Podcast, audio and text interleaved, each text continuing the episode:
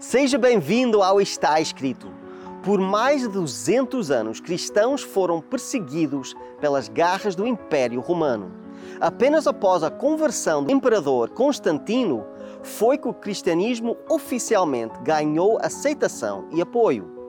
Com Constantino, o cristianismo passou de uma seita proibida e perseguida para ser uma religião dominante do império. O teólogo John Meyerndorf escreveu sobre Constantino. Nenhum ser humano na história contribuiu para a conversão de tantos na fé cristã. Quem era este homem? Hoje vamos estudar quando o cristianismo se tornou pagão. Venha conosco nessa jornada. Começa agora o Está Escrito Canadá com Rebecca e Douglas Pereira.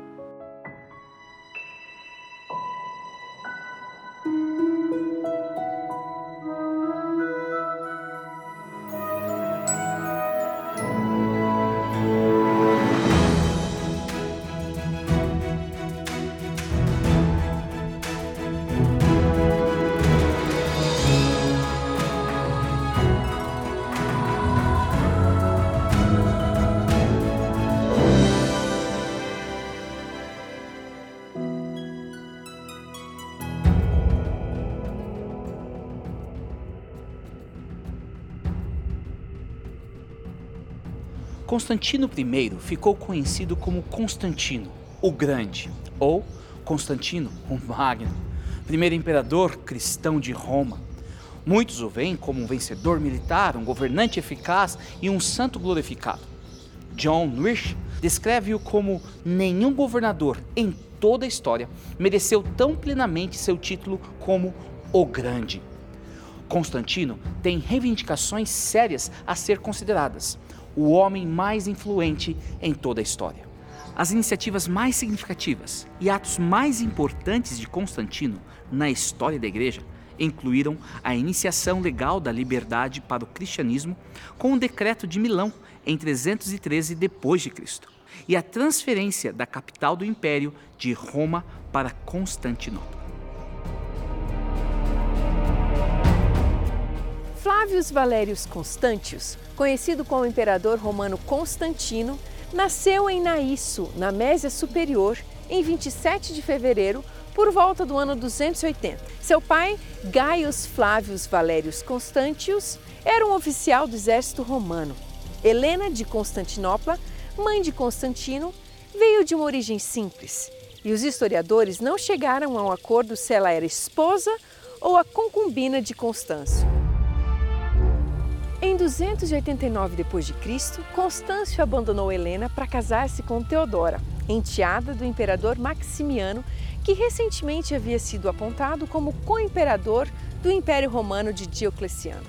Em março do ano de 293 d.C., Diocleciano estabeleceu um novo sistema de tetrarquia, apontando dois Césares, imperadores juniores, e Constâncio então foi nomeado César.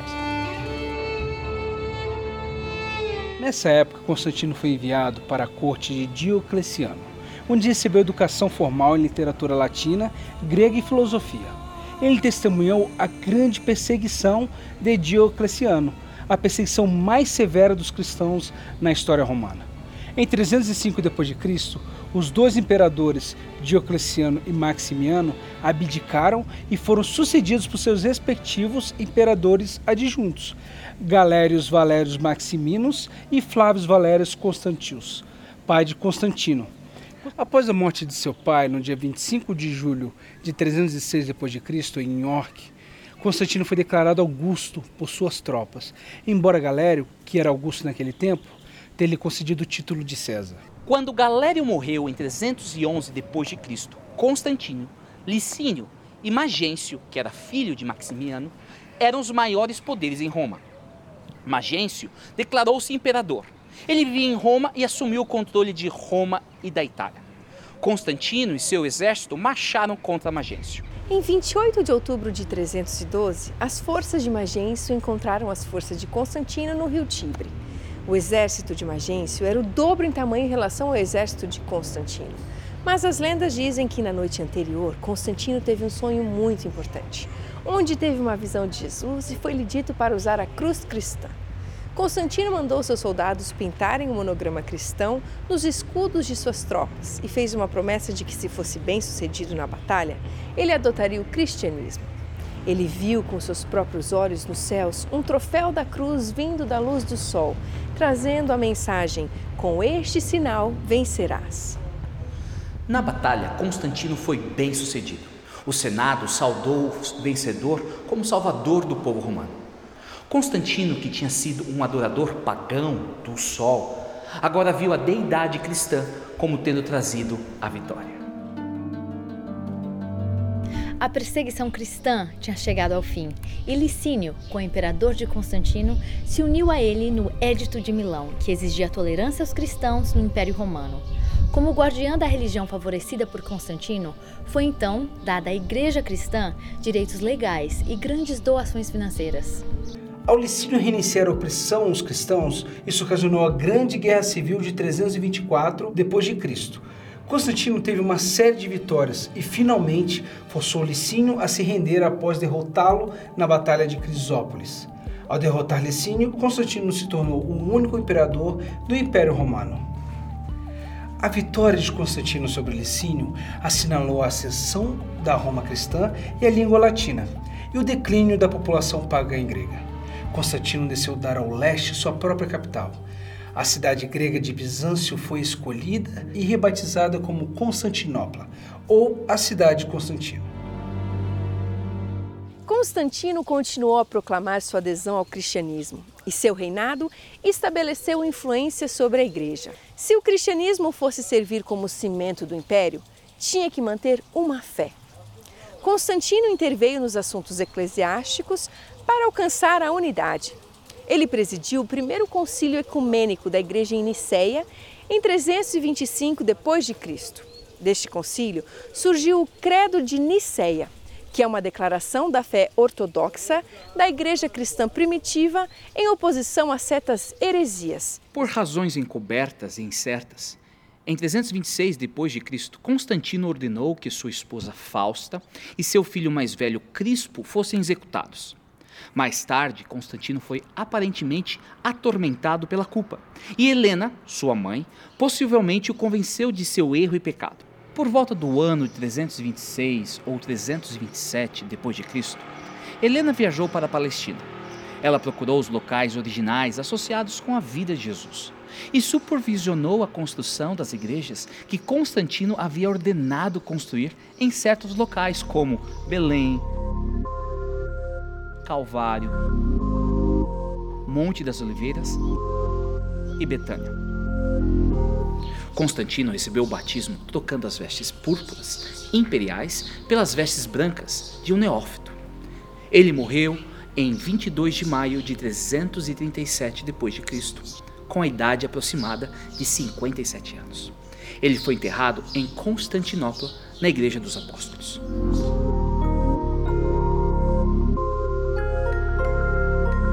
Constantino ganhou lugar na história por muitas razões. Não menos importante, uma delas é por ter levado a perseguição dos cristãos pelo Império Romano Pagão a um fim. Os historiadores hoje debatem se o primeiro imperador cristão era realmente cristão. A religião que ele tinha, argumentam muitos, era, na melhor das hipóteses, uma mistura de paganismo e cristianismo por propósitos puramente políticos. Constantino certamente manteve ideais que não compartilhamos mais. Ele não sabia nada de religião sem política, ou política sem religião. Mas o resultado foi o fim da perseguição aos cristãos e o início da cristandade com a unificação da igreja e do Estado. O efeito das mudanças que Constantino implementou foi duplo. Os líderes da igreja agora tinham acesso à máquina do Estado para exercer o controle eclesiástico. Mas o que é mais importante ainda, o próprio Constantino podia interferir nos assuntos da igreja para satisfazer seus objetivos. Com seu patrocínio, Constantino alinhou a antiga igreja dos mártires, perseguidos, impotentes e pacifistas, com o poder militar e a glória terrena do Estado. O cristianismo nunca mais seria o mesmo. Logo, as guerras do império se tornaram guerras sagradas. Os líderes da igreja procuravam sanções civis para apoiar seus juízos eclesiásticos. O concílio de Nicéia depôs Ário. Constantino o exilou. Os governantes começaram a convocar sínodos da igreja e a influenciar ou intimidar seus procedimentos. As hierarquias da igreja aprenderam a invocar a coerção estatal contra hereges e cismáticos e passaram a controlar o aumento da propriedade e da riqueza. Rodney Stark, considerado o principal expert na igreja nesse período, resumiu em termos dramáticos. Por muito tempo, historiadores aceitaram a alegação de que a conversão do imperador Constantino resultou no triunfo do cristianismo. Ao contrário, ele destruiu seus aspectos mais atraentes e dinâmicos, transformando o movimento de base de alta intensidade em uma instituição arrogante controlada por uma elite que muitas vezes conseguia ser brutal e laxista. Que mudanças levariam Stark a fazer uma declaração tão intensa? Stuart Murray, em seu livro Pós-Cristandade, Igreja e Missão em um Novo Mundo Estranho, descreve as principais mudanças que ocorreram no movimento cristão após o acordo de Constantino com a Igreja. As principais mudanças são a adoção do cristianismo como religião oficial da cidade, do estado ou do império. O movimento da igreja das margens da sociedade para o seu centro. A criação e o desenvolvimento progressivo de uma cultura ou civilização cristã. A suposição de que todos os cidadãos, exceto os judeus, eram cristãos por nascimento. O desenvolvimento do corpo cristão onde não havia liberdade de religião e onde o poder político era considerado como divinamente autenticado. O batismo infantil como símbolo da incorporação obrigatória nessa sociedade cristã. Domingo como dia oficial de descanso e frequência obrigatória na igreja, com penalidade por não cumprimento. A definição de ortodoxia como a crença comum compartilhada por todos determinada por poderosos líderes da igreja apoiados pelo Estado. A imposição de uma moralidade supostamente cristã em toda a sociedade, embora normalmente os padrões morais do Velho Testamento fossem aplicados. Um sistema eclesiástico e hierárquico baseado num arranjo diocesano e paroquial, análogo à hierarquia estatal e sustentado pelo apoio estatal a construção de igrejas enormes e ornamentadas e a formação de grandes congregações. Uma distinção genérica entre clero e leigos e o rebaixamento dos leigos para um papel predominantemente passivo. O aumento da riqueza da igreja e a imposição de dízimos obrigatórios para financiar esse sistema. A defesa do cristianismo por meio de sanções legais para conter a heresia, a imoralidade e a dissidência a divisão do globo em cristandade ou paganismo e a promoção de guerras em nome de Cristo e da Igreja. O uso da força política e militar para impor a fé cristã. O uso do Antigo Testamento ao invés do Novo para apoiar e justificar muitas dessas mudanças. Essas 17 mudanças apresentadas por Murray nos dão uma breve ideia sobre o que aconteceu com o movimento original de Jesus Cristo e dos apóstolos, depois que o Estado e a Igreja se reuniram sobre a liderança de Constantino. Quais foram algumas das implicações dessas mudanças? Separamos cinco dessas transições para refletirmos um pouco mais. A primeira que iremos abordar é a suposição de que todos os cidadãos, exceto os judeus, eram cristãos por nascimento. Desde que o cristianismo foi adotado como a religião oficial de uma cidade, estado ou império, todo mundo agora é considerado cristão ou deve se tornar cristão. Temos pelo menos duas grandes implicações. Primeiro, foi criado um tipo de cristão de segundo nível, um cristão nominal, onde não importa se você aceitou Jesus de Nazaré como seu Salvador e Senhor, você é considerado cristão. A pessoa se tornou um cristão como parte da herança social em vez de ser por uma cuidadosa escolha de fé. Este novo paradigma vai totalmente contra o que Jesus havia ensinado sobre liberdade, decisão e compromisso. Então Jesus disse aos seus discípulos: Se alguém quiser acompanhar-me, negue-se a si mesmo, tome a sua cruz e siga-me. Se todo mundo já é cristão, por que a missão de compartilhar a boa nova de Cristo deve ser parte do que fazemos? Todo mundo já é cristão. A orientação da igreja estava se movendo agora para manutenção em vez de missão. E a missão seria realizada por agências especializadas, não congregações. Missão dentro e além da cristandade foi realizada por métodos de cima para baixo, incluindo a coerção e a oferta de indulgências. Essa implicação prejudica as últimas palavras de Cristo, registradas no livro de Mateus. Portanto, vão e façam discípulos de todas as nações, batizando-os em nome do Pai e do Filho e do Espírito Santo, ensinando-os a obedecer a tudo o que eu lhes ordenei. A segunda mudança que queremos discutir sucintamente é o batismo infantil como símbolo de incorporação obrigatória nesta sociedade cristã. Em todos os lugares, se supõe que aqueles que crescem seriam batizados. E o Novo Testamento coloca o batismo próximo ao compromisso de seguir Jesus. Durante os 250 anos seguintes, o batismo de fiéis permaneceu uma prática normal. Mas como a igreja encontrou pessoas que pouco entendiam de Deus, a vida de Jesus, o ensino e as expectativas de discipulado, um processo de indução foi introduzido para prepará-los para o batismo. Essa mudança de batizar bebês envolve muitos problemas teológicos e, ao mesmo tempo, elimina os conceitos de aprender os fundamentos da fé ignorando os imperativos morais do discipulado e a necessidade de uma decisão formal, intencional e racional por Cristo. A terceira mudança que queremos ressaltar é o domingo como um dia oficial de descanso e frequência obrigatória da igreja, com penalidade por descumprimento. A afeição de Constantino pelo culto ao sol o levou mais cedo a endossar o domingo, o primeiro dia da semana e um dia dedicado a honrar o sol, como um dia semanal de descanso no Império Romano. Esta imposição vai diretamente contra a lei de Deus, que claramente declara a observância do sétimo dia da semana. O ponto principal em questão é a autoridade espiritual e submissão. Quem é o governante e líder das questões espirituais em nossas vidas? O homem ou Deus? As tradições ou a Bíblia? Os discípulos de Jesus tomaram sua decisão, mas Pedro e os outros apóstolos responderam e disseram: Devemos obedecer a Deus em vez de aos homens. A quarta mudança que iremos discutir hoje é a construção de igrejas enormes e ornamentadas e a formação de grandes congregações. A adoração foi vastamente mudada. Foi movida das casas, onde foi em grande parte realizada nos primeiros três séculos, para os edifícios especiais projetados para serviços da igreja.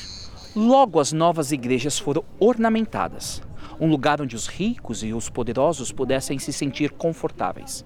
Músicos treinados substituíram um canto congregacional. O clero entrava numa procissão, vestidos com roupas sacerdotais. O serviço tornou-se altamente estruturado na liturgia e no ritual. Foi-se embora o simples serviço dos pescadores da Galiléia. Roma acabara de sufocar a fé jubilosa dos primeiros cristãos. Essa situação trouxe uma dicotomia na vida, tendo um lado os aspectos mundanos e o outro o reino espiritual.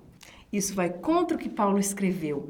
Assim, quer vocês comam, bebam ou façam qualquer outra coisa, façam tudo para a glória de Deus.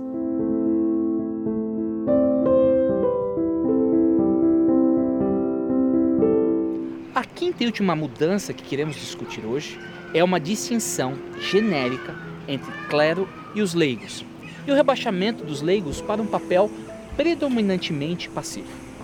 Depois de Constantino, a igreja começou a desenvolver um sacerdócio clerical e um novo sistema de sacrifícios, semelhante ao da antiga aliança, o sacerdócio aarônico.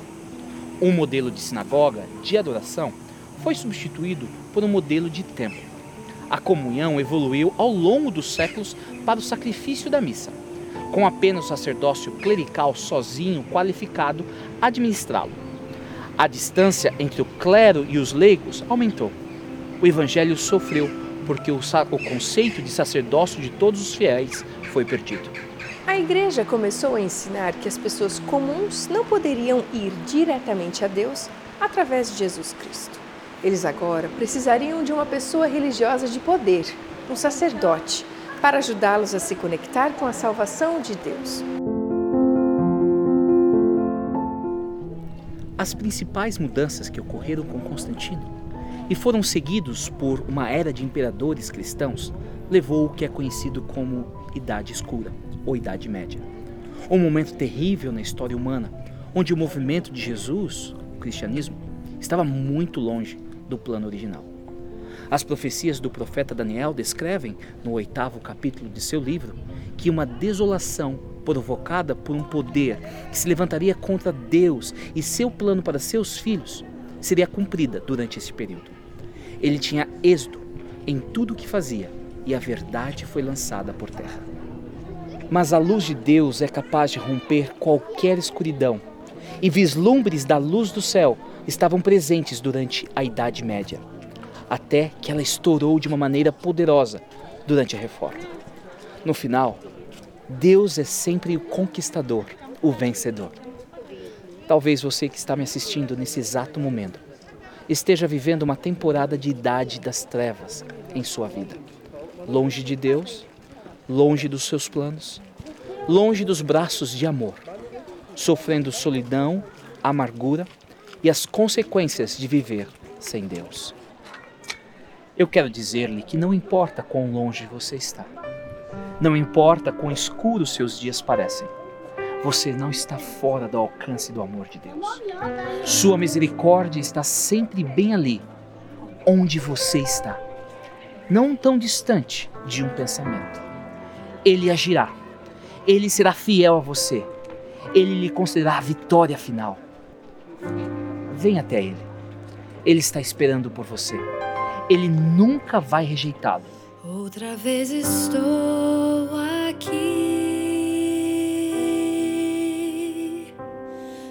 para confessar-me a ti. Sei que sabes quem eu sou e quem eu já fui.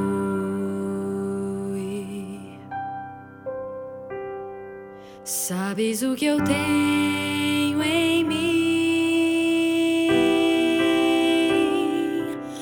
lutas que carrego, enfim. Quero só fazer o bem, mas o mal me faz refém. Mais uma vez estou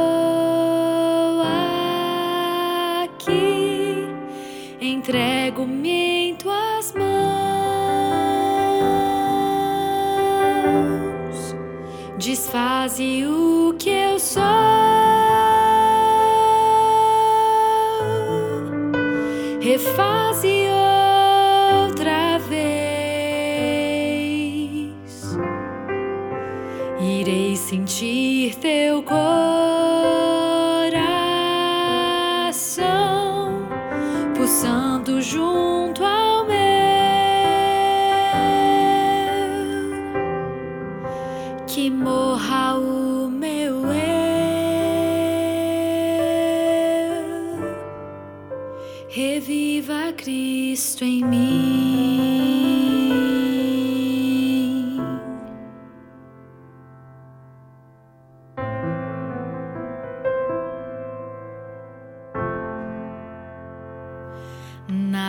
fizer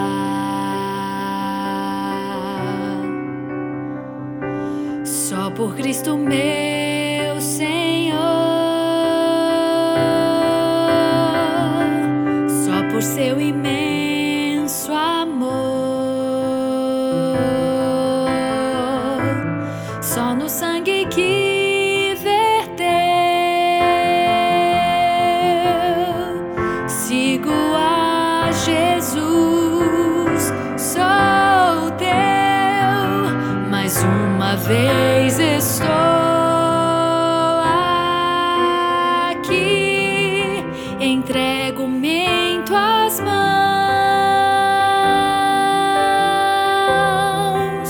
desfaze o que sou,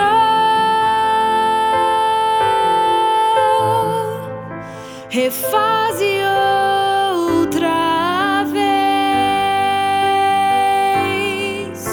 irei sentir teu coração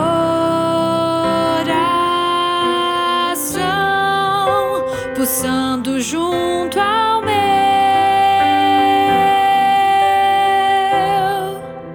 que morra o meu eu,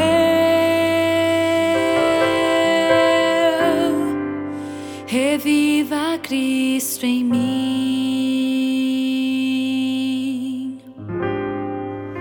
que morra o meu eu.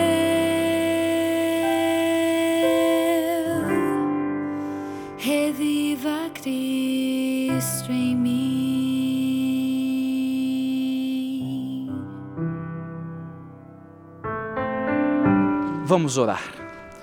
Querido Pai, obrigado por tuas bênçãos. Obrigado porque a tua luz, a tua verdade é capaz de romper toda treva. Fique conosco, ó Pai. Perdoa-nos. É no nome de Cristo que nós oramos. Amém. Jesus, o restaurador da vida. Nós sabemos que na vida há vezes que nós saímos dos caminhos certos, mas Deus pode nos trazer para trás, na verdade. Se vocês querem fazer isso na vossa vida, precisam deste livro, completamente grátis. É só nos contactar com a informação que vai ser dada agora. Visite o nosso website www.estaescrito.ca. Lá você terá acesso ao programa de hoje, a todos os programas em nosso arquivo e poderá solicitar gratuitamente nossa oferta de hoje. Se desejar, solicite sua oferta gratuita escrevendo para nós. Está escrito Box 2010, Oshawa, Ontário, L1H 7V4 ou envie e-mail para info@estaescrito.ca. Se preferir, você pode telefonar para 1-800-717-2973. E lembre-se, nosso website é www.estaescrito.ca. Lá também é possível enviar o seu pedido de oração, registrar o seu testemunho e compartilhar nossos programas através das redes sociais. Agradecemos as cartas recebidas, todos os pedidos de oração e também o apoio financeiro. Foi tão bom estar aqui hoje com vocês. Na próxima semana vamos continuar a estudar sobre a Bíblia e de Deus. Mas até lá, lembrem-se que está escrito: nem só de pão viverá o homem, mas de toda a palavra que sai da boca de Deus.